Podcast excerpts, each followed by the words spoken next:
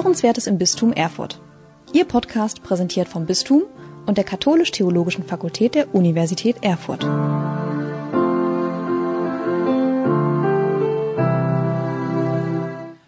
Herzlich willkommen zur neuen Ausgabe unserer Podcast-Reihe Lost in Corona.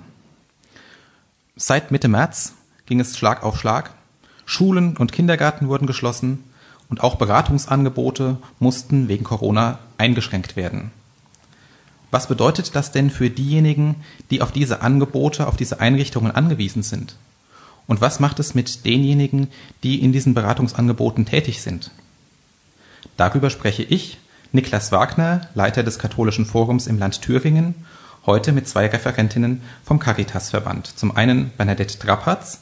Sie ist Referentin für Frauen und Familie in der Abteilung Beratung und Soziale Dienste des Caritas-Verbandes für das Bistum Erfurt und zum anderen mit Hiltrud Liedke. Sie ist Beraterin in der Erziehungs-, Ehe-, Familien- und Lebensberatung der Caritas Region Mittelthüringen. Herzlich willkommen Ihnen beiden. Guten Tag. Guten Tag. Ja, die Auswirkungen des Shutdowns auf die Beratungsangebote. Das war ja ein Thema, was jetzt noch nicht direkt thematisiert worden ist. Wie hast du, Bernadette, das denn wahrgenommen? Wie war diese Entwicklung seit Mitte März? Wir als Caritasverband ähm, für das Bistum Erfurt haben ja Beratungsstellen in unterschiedlichen Caritas-Regionen und auch ähm, Beratungsangebote in unterschiedlichsten Diensten. Und von daher war es für uns eine große Aufgabe, jetzt erstmal anhand der Thüringer Erlasse zu sehen, unter welchen veränderten Bedingungen unsere Beratungsangebote für die Klientinnen und Klienten ähm, tatsächlich weiter bestehen konnten. Wir sind im Publikumsverkehr ja eingeschränkt gewesen. Das hieß ja, ähm, mit dem Shutdown sollten keine persönlichen Kontakte mehr in den Beratungsdiensten erfolgen. Und wir haben uns gleichwohl vor der verantwortungsvollen Aufgabe gesehen, trotzdem für unsere Ratsuchenden ja da zu sein und ein offenes Ohr genau nicht nur in ihrer persönlichen Situation, sondern in einer gesamtgesellschaftlich veränderten Situation ja auch für sie zu haben. Und ähm, von daher haben wir nach Mitteln und Wegen gesucht und ich denke, sie auch gefunden, ähm, wie wir für die Ratsuchenden einfach vor Ort präsent sein konnten, ohne im Face-to-Face-Kontakt sozusagen ähm, vor Ort zu sein. Das heißt, wir haben ähm, durch die Beraterinnen und Berater versucht, die Beratungsangebote auf Telefon Sprechstunden umzumünzen, beziehungsweise halt auch ähm, auf mediale Angebote wie die Online-Beratung auch umzustellen. Wie sah das denn konkret in der Erziehungs-, Ehe-, Familien- und Lebensberatung aus, Frau Liedke? Was haben Sie da gemacht und wie haben sich vielleicht auch Beratungen, Beratungssituationen dadurch geändert? Ja, das war erstmal sehr, eine sehr spannende und natürlich sehr neue Situation für uns. Das Aufregendste war, dass es zunächst mal von diesem, äh, von dieser Verordnung äh, zum Shutdown zwei Versionen gab. Bei der einen stand drin, dass die Beratungsstellen ähm, kein Publikumsverkehr machen, bei der anderen waren die Beratungsstellen nicht erwähnt. Die eine lag im Jugendamt vor, die andere im Caritas-Verband. Es brauchte dann ein bisschen hin und her und dieses Hin und Her, Abstimmungsbedarf, das war eigentlich das Wesentliche auch für uns als Beraterin, was so äh, die Situation gekennzeichnet hat, dass sehr, sehr, sehr viel Abstimmungsbedarf war und Organisationsbedarf. Als dann klar war, kein Publikumsverkehr mehr, haben wir natürlich sofort alle unsere äh, Termine für die nächste Zeit. Also wir haben normalerweise so für zwei, drei Wochen den Terminkalender voll ähm, und haben die Ratsuchenden angerufen, haben gesagt, persönlich ist jetzt nicht möglich äh, und haben dann auch gleich ähm, Alternativen angeboten. Also möchten Sie telefonisch weiter beraten werden, ähm, dann haben wir den Termin auch gelassen. Möchten Sie in einer Sprechstunde telefonisch anrufen. Da haben wir von 10 bis 12 Uhr äh, werktäglich eine Sprechstunde äh, angeboten. Äh, oder möchten Sie auf die Online, das Online-Beratungsportal des Caritas-Verbandes, das es zum Glück ja schon gab, was schon etabliert war, wo wir jetzt nicht, nichts neu erfinden mussten, äh, wechseln. Da haben wir dann mit den Ratsuchenden besprochen, wie können, kann das funktionieren, dass die dann beim richtigen Berater landen, ähm, haben wir mit einem Namenskürzel und äh, normalerweise gehen die neuen Anfragen halt immer an die ganze Beratungsstelle, dass wir jetzt wissen, wer übernimmt da jetzt welche Anfrage, damit der Beratungsprozess nicht unterbrochen wird. Dann hat es ein bisschen gedauert, bis wir technische Voraussetzungen geschaffen hatten, äh, um auch mit Videomeeting arbeiten zu können. Es kam vom Verband äh, die Ansage, dass da ein bestimmter Anbieter datenschutzrechtlich in Ordnung ist und äh, wir hatten aber überhaupt kein Mikrofon, kein, keine Kamera, kein nichts, haben uns dann was zusammengeliehen äh, und dann konnte auch das starten. Ähm, und ja, ein Teil der Ratsuchenden haben diese Angebote angenommen und ein Teil haben gesagt, sie möchten lieber pausieren für die Zeit, bis wieder persönliche Beratungen möglich sind. Und sind diese Gespräche mit denen, die die Angebote angenommen haben, sind die irgendwie anders verlaufen als äh, Face-to-Face-Gespräche? Was war da so Ihr Eindruck? Ja, ähm, anders ja, weil natürlich auch methodisch andere äh, Dinge möglich sind am Telefon und äh, in, im schriftlichen Austausch sind methodisch andere Dinge möglich als in der direkten Begegnung. Man hat natürlich auch weniger äh, Quellen für das Gespür. Also normalerweise, wenn wir uns jetzt hier gegenüber sitzen, dann nutzen wir natürlich äh, mehr Quellen als nur das Gehör, äh, um zu erfassen, wie geht's dem anderen gerade, ähm, wo, wo ist der andere gerade, womit ist er beschäftigt. Da ist, spielt sowas wie Blickrichtung, äh, Körperhaltung, alle diese Dinge eine Rolle. Und die fallen natürlich in einem Telefongespräch erstmal weg und man muss sich dann darauf konzentrieren, die ähm, Informationen auch wirklich wahrzunehmen, die auch am Telefon rüberkommen. Und das sind sehr viel mehr, als man eigentlich denkt, wie zum Beispiel der Atemrhythmus. Mhm. Das ist auch eine wichtige Information am Telefon, aber auf sowas muss man sich erstmal einstellen und das dauert natürlich. Generell ähm, sind die Beratungsprozesse, die bereits liefen und die gesagt haben, wir würden gerne telefonisch weitermachen, ganz gut weitergegangen, aber viele waren natürlich jetzt auch wieder froh, dass sie wieder persönlich kommen konnten. Jetzt sind ja die Beratungen wieder in Präsenz möglich. Aber was nehmen Sie, was nimmst du, Bernadette, äh, aus diesen zwei, drei Monaten, in denen das nicht war, mit? Was sind da so die Erkenntnisse, die dich am meisten noch beschäftigen? Im Hinblick auf unsere Beratungsdienste im Caritas-Verband ist für mich eigentlich ganz wesentlich gewesen, dass wir, ähm, was unser mediales Angebot oder das Gesamtportfolio für unsere Beratungsleistungen durch ähm, die Pandemie ein Stück weit erweitern und auch zukunftsfähiger gestalten konnten. Das ist für mich wirklich ein, ein positiver Aspekt, weil wir haben ähm, Beratungsdienste ähm, sowohl im städtischen Bereich als auch im ländlichen Bereich und stehen halt immer vor der Herausforderung, trotz Infrastruktur ähm, für die Ratsuchenden halt auch präsent zu sein. Und mit der Veränderung eines medialen Angebots, äh, so wie wir es jetzt quasi realisieren konnten, sehe ich uns da in den Beratungsstellen schon als zukunftsträchtiger entwickelt. Ähm, aus Verbandssicht ähm, war es schon auch ähm, insgesamt eine Herausforderung zu schauen, wie können denn die verschiedenen ähm, Perspektiven für die Ratsuchenden und gleichzeitig auch die Mitarbeitenden äh, realisiert werden. Also alle Familien waren ja vor der Herausforderung gestellt, ähm, plötzlich durch Kita-Schließungen, Schulschließungen und trotzdem ja auch ähm, die Bewältigung des Arbeitsalltages alles irgendwie zu handeln und unter einen Hut zu bekommen. Und ähm, aus der Perspektive heraus betrachtet war es eine sehr spannende Zeit, die sehr viel Flexibilität sowohl von Arbeitgeberseite, aber auch von Arbeitnehmerseite abverlangt hat. Ähm, sehr viel Kommunikationsbedarf natürlich auch deswegen vorhanden sein musste. Und ähm, ich wage zu sagen, wir sind eigentlich ganz gut durch diese Zeit gekommen. Was war Ihr Eindruck, Frau Liedke, aus der Beratung direkt heraus? Was nehmen Sie aus diesen äh, Monaten ohne Präsenzberatung mit? Auf jeden Fall Mut zu mehr Vielfalt, äh, was die Beratungsformen angeht. Manche Ratsuchende haben auch gesagt, sie würden gerne beim äh, Videomeeting bleiben, weil dann eben die Kinderbetreuung leichter zu realisieren ist oder der Anfahrtsweg aus den umliegenden Ortschaften dann und die Parkplatzsuche wegfällt. Ähm, ja, aber zum Beispiel auch ähm, der Mut, noch, noch mal ganz neue Wege zu gehen, die jetzt nicht technisch vermittelt sind, wie zum Beispiel Waldspaziergänge zu machen.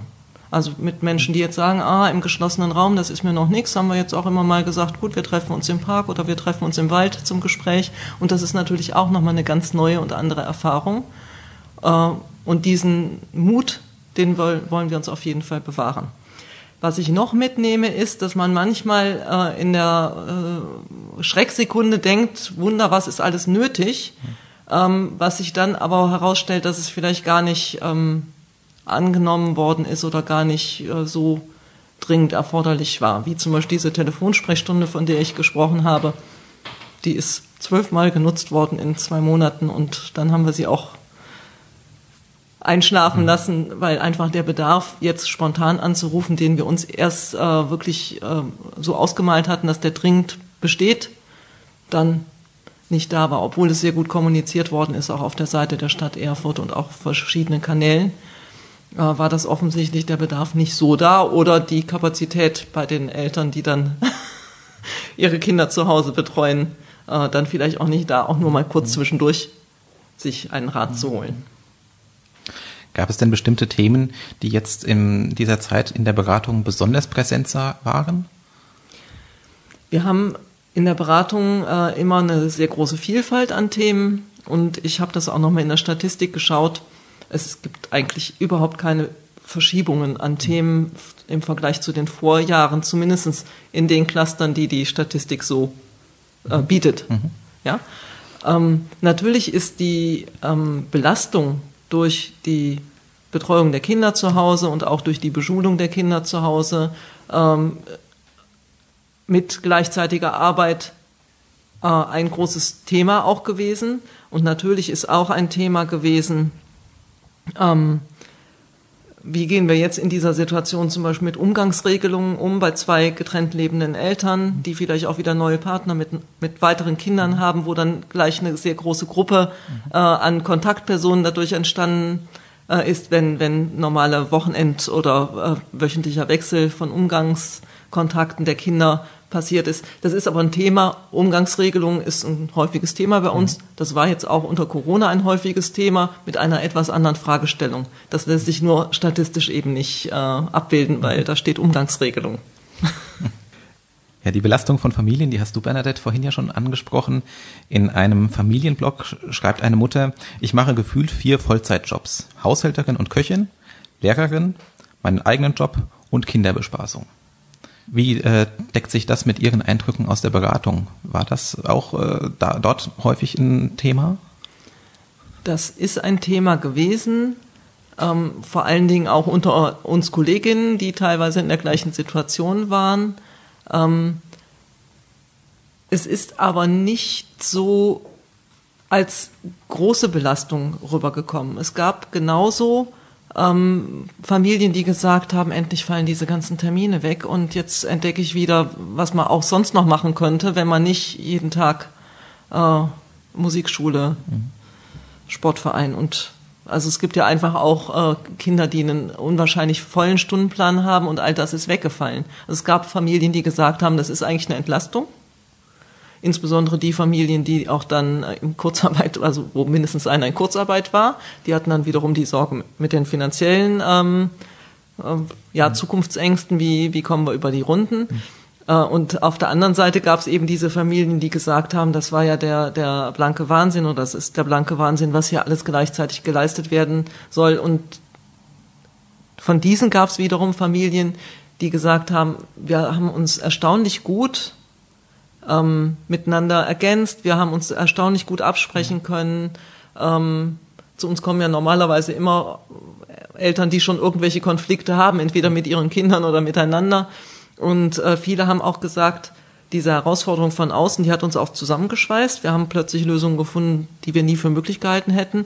Und der andere Teil wiederum, der gesagt hat, äh, noch länger hätte ich das nicht gestemmt. Also irgendwann wäre ich zusammengebrochen, weil es einfach überhaupt nicht leistbar war. Und da gab es dann verschiedene Faktoren, die da besonders zu beigetragen haben. Darf ich an der Stelle noch Bitte. vielleicht ergänzen? Ich denke, man muss schon differenzieren zwischen den Familien, so wie es Frau Liedke jetzt auch gerade äh, dargestellt hat. In unserem privaten Umfeld war es tatsächlich so, dass äh, die Familien ähm, wirklich einer Mehrfachbelastung auch ausgesetzt waren. Und auch aus Kollegensicht, so wie es Frau Liedke eben gerade ähm, beschrieben hat, ähm, habe ich das auch sehr wohl auch bei uns in den Gemeinden auch wahrgenommen. Dass man ähm, versucht, in den Bereichen, die du vorhin genannt hast, bestmöglich für alle da zu sein und sowohl Schule, den Haushalt als auch ähm, die Bildungssituation der Kinder, ähm, Verantwortungsbewusstheit auch ähm, zu bespielen und so ähm, tatsächlich zu bespaßen an der Stelle. Ergänzt um den eigenen Job dann noch? Genau, und dazu kam, das sind ja eigentlich Sachen, die im normalen Alltag tatsächlich ja für Familien gang und gäbe sind. Da ist man eingespielt. Aber dazu Homeoffice beziehungsweise halt ähm, die ständigen Terminabsprachen, ähm, wenn es dann vielleicht auch möglich war, dann versetzt arbeiten zu gehen und dann jetzt mit den teilweise Öffnungen der äh, Kitas und Schulen auch wieder zu gucken bei mehreren Kindern unterschiedliche Beginnzeitpunkte mhm. und so weiter. Das ist schon eine Anstrengung gewesen, die man den Familien jetzt auch im Nachgang noch anmerkt. Ich habe äh, wirklich vermehrt gehört, wir freuen uns dieses Jahr so auf die gemeinsamen Ferien, auf wirklich eine gemeinsame Zeit, wo mal gar nichts ist. Und das spricht, glaube ich, schon auch für sich. Ich würde gerne ergänzen, sofern der Urlaub nicht aufgebraucht werden musste. Genau, das stimmt. Und äh, ergänzen muss man natürlich eben noch die andere Seite, ähm, die ich eben auch angesprochen habe. Die Familien, die natürlich bedingt durch Kurzarbeit vor ganz anderen ähm, äh, gesellschaftspolitischen Voraussetzungen auch standen, ne? einfach sehen mussten und Sorge und Angst haben um ihren Arbeitsplatz, wie geht das jetzt weiter und sich ähm, trotzdem ihrer ähm, Familienaufgabe und der Kinderbetreuung und Beschulung zu Hause genauso gewidmet haben. Also ich denke, es gab an vielen Stellen eine Mehrfachbelastung und die auch als Herausforderung von den Familien angenommen und auch wahrgenommen wurde. Zu den Sorgen ähm, neben dem Verlust des Arbeitsplatzes gehört ja sicherlich auch die Sorge um Gesundheit oder die, die eigene oder auch vielleicht die der Großeltern. Ähm, Sorge um fehlende Kontakte der Kinder, Kontaktmöglichkeiten zu Freundinnen und Freunden nach außen hin. Inwiefern war das ein Thema? in dieser Corona-Zeit? Frau Liedke. Bei uns war es tatsächlich das größte Thema, diese, was ich eben schon ansprach, diese Frage, wie gehen wir mit den Umgangskontakten mhm. um? Äh, und wenn Eltern sich da ohnehin einig äh, sind und sich gut absprechen können, ist das auch oft gelungen, aber es war natürlich oftmals auch strittig. Also dass äh, ja, getrennt lebende Eltern eben dann keinen Konsens gefunden haben, auch wie flexibel sind sie zum Beispiel, darf ein Kind mit einer Freundin spielen, also sag ich mal, jeder hat da ja auch so seine individuelle Lösung gefunden, wie, wie streng ähm, Regelungen eingehalten worden sind und auch wie dominant eben die Sorge zum Beispiel um die Großeltern ähm, die eigenen Entscheidungen beeinflusst hat. Jetzt war in der Corona-Pandemie auch zeitweise die Rede von einer Schattenpandemie, abseits der Aufmerksamkeit für die Krankheit, nämlich der Blick auf einen möglichen Anstieg von häuslicher Gewalt. Der UN-Generalsekretär Antonio Guterres hat das bereits im April angesprochen. Wie nehmen Sie aus der Beratungspraxis, Frau Liedke, heraus das wahr? Ja, tatsächlich ist das Thema bei uns in der Beratungspraxis noch nicht vermehrt aufgetaucht. Es taucht jedes Jahr auf, relativ kontinuierlich.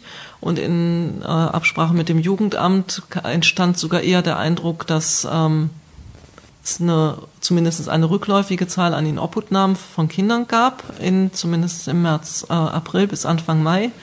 Danach habe ich jetzt keine aktuellen mhm. Zahlen mehr. Ähm, was ja erstaunlich ist, dass auf der einen Seite man denkt, es ist so eine hohe Belastung, auch die äh, allgemeine Verunsicherung erhöht ja den Stresslevel. Ein erhöhter Stresslevel führt dazu, dass Konflikte eher eskalieren. Das ist eigentlich ja sehr gut nachvollziehbar und man könnte erwarten, dass das jetzt ähm, zu vermehrter Gewalt führt. Ähm, in den Zahlen lässt sich das zumindest nach meiner Kenntnis im Moment in Thüringen oder in Erfurt noch nicht konkretisieren. Da kann man jetzt über äh, mögliche Ursachen spekulieren. Eine dieser Ursachen kann sein, dass natürlich Meldungen ans Jugendamt sonst häufig von den Erziehern und von Schulen und Kinderärzten ähm, ausgehen und diese Personen oder auch von den Familienhelfern, die Personen waren ja nicht vor Ort, haben die Kinder nicht mhm. gesehen und deswegen sind vielleicht weniger Meldungen auch gekommen. Das Jugendamt hatte aber auch gesagt, es gab auch diese Standard-Polizeieinsätze bei ähm, eskalierendem Streit, wo die Nachbarn dann anrufen, seien weniger gewesen in der Zeit des äh, tatsächlichen Shutdowns. Verwunderlich, aber erstmal so zur Kenntnis zu nehmen und dann wird es dann jetzt auch Aufgabe sein zu schauen, woran mag das gelegen haben. Ich würde an der Stelle gerne einfach nur ergänzen. Das ist eine Beobachtung, die wir eigentlich ähm, zu Beginn der Pandemie ähm, flächendeckend, also unabhängig des Beratungsdienstes gemacht haben, dass sich äh, alles erstmal ein Stück weit ruhiger verlaufen hat, die äh, Nachfragesituation sozusagen rückläufig war, weil wahrscheinlich jeder erstmal mit der Situation selber klarkommen musste und die Familiensituation ordnen musste, wie, kann's, wie kann das jetzt weitergehen. Und danach ist ähm, wieder ein Anstieg von Nachfragen zu verzeichnen gewesen. Und ich hatte jetzt tatsächlich letztens auch noch mal mit unseren Kollegen der Interventionsstelle gegen häusliche Gewalt in Nordhausen, die wir als Caritas dort haben, auch nachgefragt und die bestätigen genau das gleiche Bild. Am Anfang rückläufig, jetzt äh, wieder erhöhtes Fallaufkommen mit äh, dem ja, mit der Möglichkeit, wieder ähm, zu arbeiten zu können, wie, das, wie wir es im Vorfeld äh, gewohnt waren. Aber, ähm, und da weiß ich nicht, ob Frau Liedke vielleicht noch was ergänzen kann, ähm, auffällig war, dass ja Trennungsgedanken bei Paaren vermehrt wohl angesprochen wurden. Ich weiß nicht, ob das bei Ihnen in der Beratungsstelle auch Thema war. Erstaunlicherweise nicht. Äh, die okay. Zuhörer können nicht sehen, wenn ich so mache, aber erstaunlicherweise hat haben wir bisher noch keine Anmeldung, die gesagt haben, also in der Pandemie habe ich gemerkt, mit diesen Menschen kann ich nicht weiter zusammenleben. Mhm. Sind wir sicher auch nicht repräsentativ. Äh, bei äh, rund 40 bis 50 Anmeldungen im Monat kann und 200.000 Einwohnern schon allein in Erfurt kann man jetzt nicht von repräsentativ ausgehen, aber tatsächlich ist das bei uns noch nicht aufgetaucht. Nicht als Grund. Okay. Ähm, es gab ja jetzt kürzlich eine Umfrage in unterschiedlichen Bundesländern, bei der unter anderem herauskam, dass beispielsweise in Mecklenburg-Vorpommern, in Berlin, ebenso in Hamburg und Bremen die Fallzahlen von häuslicher Gewalt gestiegen sind, sie dagegen in Niedersachsen und Nordrhein-Westfalen rückläufig waren. Wie würden Sie, wie würdest du das erklären? Also ich finde, habe das auch gelesen und finde es sehr interessant und äh, habe mich natürlich auch gefragt, wo steht Thüringen da? Äh, leider war es nicht mit erwähnt. Mhm. Ähm, was ja ein Erklärungsansatz war, dass äh, zur Zeit des Lockdowns auch kaum die Möglichkeit bestanden hat, sage ich mal, in wirklichen Gewaltbeziehungen konnten die Frauen ja das Haus so gut wie nicht verlassen. Und das ist natürlich eine Situation, äh, wenn eine, sage ich mal, eine langfristige Gewaltbeziehung äh, so, da, da geht es ja auch immer um Macht und Kontrolle. Und dann ist in diesem abgeschotteten Dasein natürlich die Macht und die Kontrolle des ähm, Täters nochmal sehr viel äh, größer und die Aus, die Fluchtmöglichkeit äh, für die Person, die die Gewalt erleidet, ist nochmal deutlich geringer. Mhm. Ähm, und deswegen würde sich sehr gut erklären, wenn die Zahlen jetzt wieder steigen. Das habe ich aber auch leider dort nicht äh, gelesen. Und die Frage wäre ja tatsächlich, äh, ob das jetzt an, an Polizeipräventivangeboten, an äh, sonstigen etablierten Hilfeformen liegt, dass das in den Bundesländern so unterschiedlich ist. Ich meine, sonst kann man noch spekulieren, dass es vielleicht auch was mit, mit der Zusammensetzung der Bevölkerung, mit der ähm, sozialen ähm, Schichtung in der Bevölkerung äh, zu tun hat. Aber das ist wirklich alles sehr hypothetisch. Wenn wir jetzt nochmal auf diese Gesamtzeit zurückschauen, ähm, was würden Sie denn sagen, was ist in der, hat sich in der Zeit gezeigt, ist gut gelungen? Was ist da so besonders positiv hervorzuheben, Bernadette?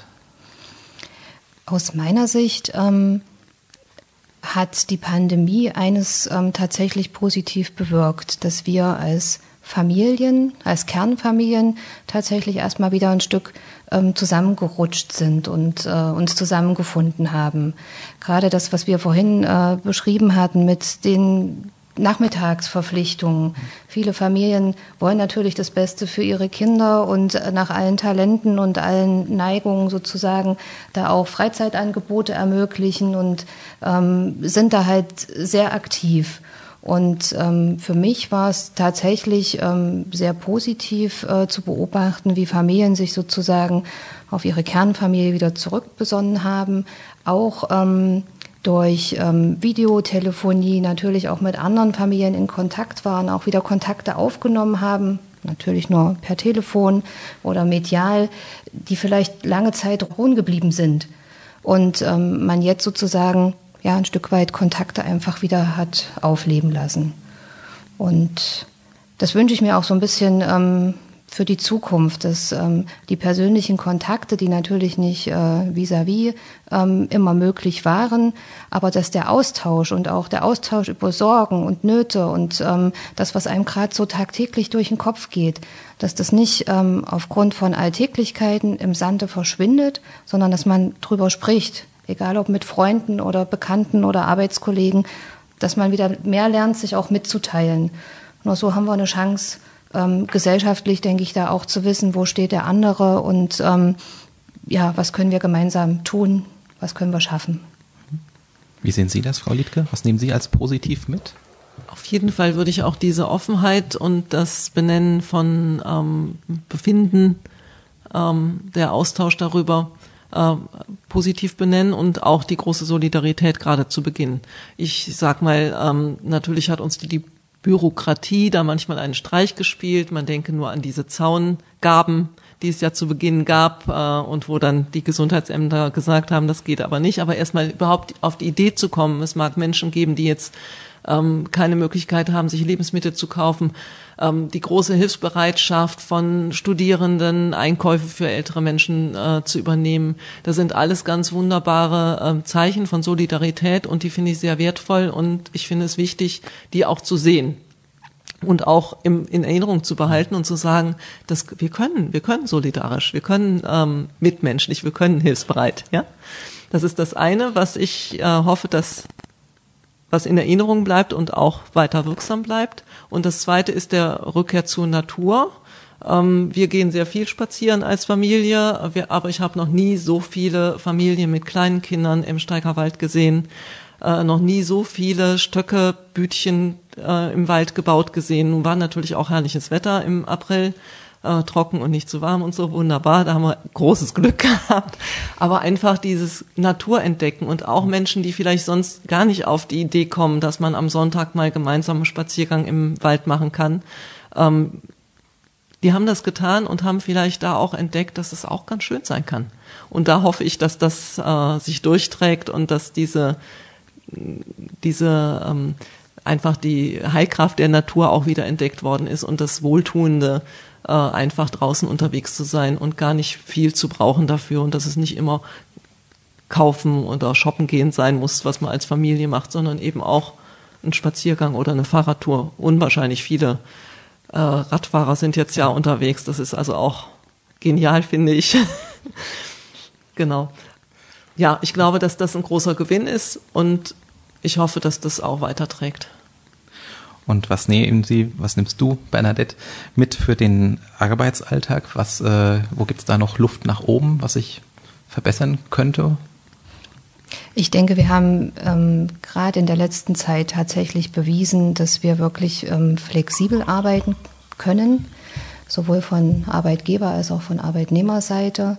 Ähm, ich denke, wir müssen schon auch schauen, ähm, dass wir in Zukunft tatsächlich manche Veranstaltungsformate, wenn ich jetzt an Fort- und Weiterbildung für Mitarbeitende zum Beispiel denke, dass wir die ähm, so ähm, realisieren können, dass wir vielleicht trotz äh, anhaltender ähm, Beschränkungen wie Teilnehmerzahl und Raumgröße ähm, gut realisiert bekommen. Auf der einen Seite wollen wir natürlich ähm, Mitarbeiter weiter qualifizieren und trotzdem müssen wir ja den Anforderungen vor Ort halt auch gerecht werden. Und ähm, der Ausbau ja, medialer Möglichkeiten am Arbeitsplatz, ähm, ich denke, da sind alle Unternehmen mittlerweile gefragt und auch auf einem guten Weg. Das wäre schon auch noch ein Punkt, ähm, der uns noch weiter auch begleiten wird. Wie sieht es in der Beratung aus, Frau Liedke? Was äh, in der konkreten Beratung, ähm, was äh, kann sich da noch weiter verbessern? In der konkreten Beratung, denke ich, ist sehr wichtig, wirklich im äh, Kontakt mit den Ratsuchenden zu bleiben und die, äh, dass die Transparenz und der Informationsfluss gewährleistet wird. Das ist jetzt nochmal ganz deutlich geworden, gerade für die Leute, die lange nicht gekommen sind, dass man trotzdem halt regelmäßig ähm, in Kontakt gewesen ist, dass die Menschen halt wissen, sie sind nicht vergessen. Mhm. Das, ja, das Miteinander im, äh, im Team, würde ich sagen, das äh, war vorher schon auf einem sehr hohen Niveau und dass man eben auch sagt, äh, okay, jeder, jeder bringt sich so ein, wie es geht und wie es auch eben mit der familiären Realität vereinbar ist äh, und andere kompensieren das, die vielleicht in anderen familiären Situation sind. Das geht bei uns zum Glück. In anderen, äh, sage ich mal, beruflichen Realitäten ist das bestimmt sehr viel schwieriger zu realisieren. Insgesamt, glaube ich, ist es ins, ja so eine äh, Sache, dass über vieles, was wir jetzt hier besprechen, dass das eher Themen sind von Menschen, die halt Bürojobs haben, die, mhm. ähm, ja, ich, ich sag mal, die Menschen äh, in den Fleischfabriken haben andere Probleme. Das ist richtig, ja, mhm. ganz sicher. Jetzt geben die Rahmenbedingungen für im Fall einer neuen Welle oder gen ganz generell der weiteren Entwicklungen ja äh, die Politik vor. Was würdest du, Bernadette, dir da von der Politik wünschen im Hinblick auf Familien? Was ist da bei einer weiteren Welle, sollte sie denn kommen, zu beachten? Ich denke, aus der Pandemie-Erfahrung können wir schon ganz gut ähm, ein oder andere ähm, Rückschlüsse auch ziehen. Und diejenigen, die, egal ob in Kindertagesstätten, Schulen oder egal an welchem Platz halt da betroffen waren, ähm, wissen oder haben eine Ahnung davon, was ähm, tatsächlich ähm, bei einer neu, erneuten Welle ähm, auf sie zukommen kann und was sie auch verbessern können.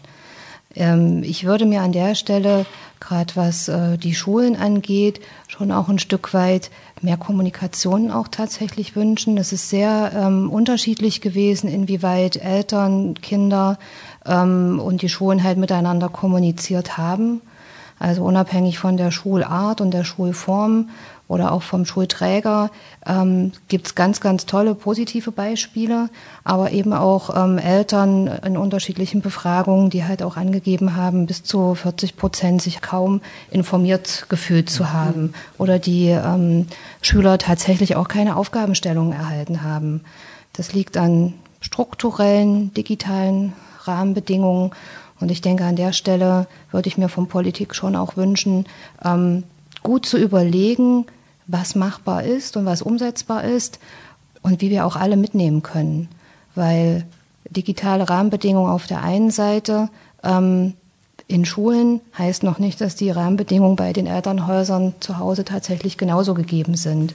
Also nicht jeder kann halt mit einer verschickten E-Mail mit Aufgabenstellung zu Hause tatsächlich auch diese Aufgaben ausdrucken und bearbeiten, so wie es nötig ist. Ne?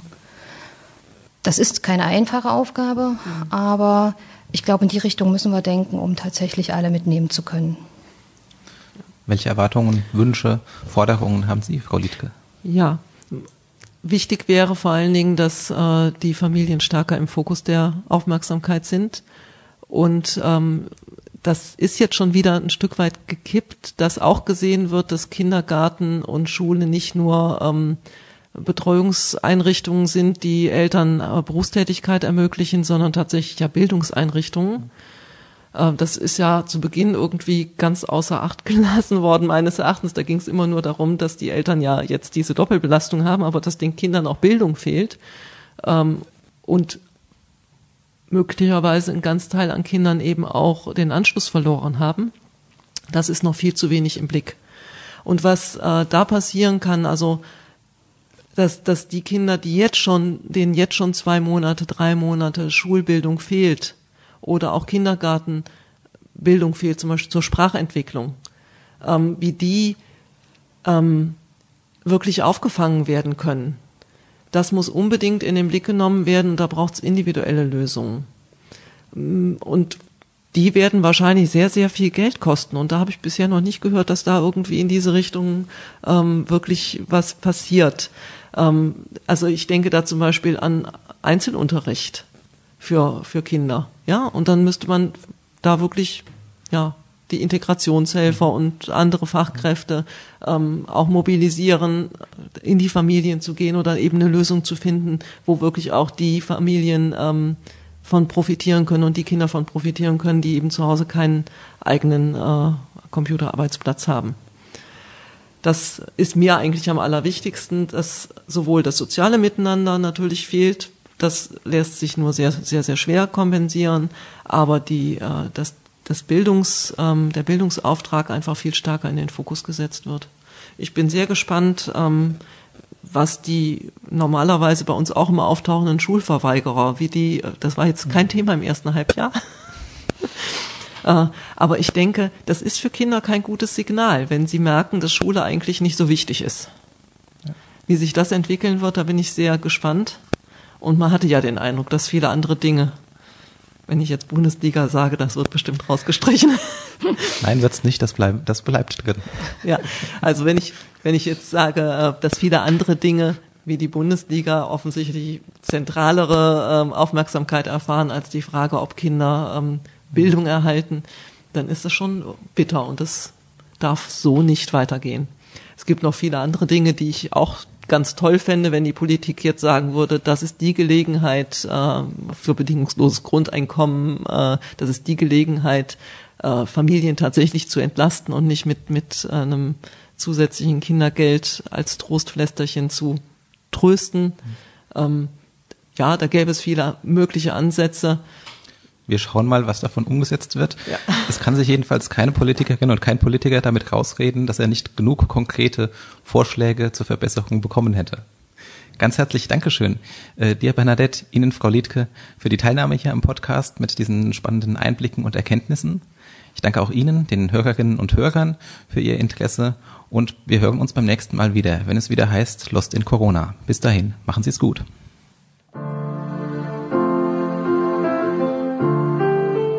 Sie hörten Hörenswertes im Bistum Erfurt. Ihr Podcast präsentiert vom Bistum und der Katholisch-Theologischen Fakultät der Universität Erfurt.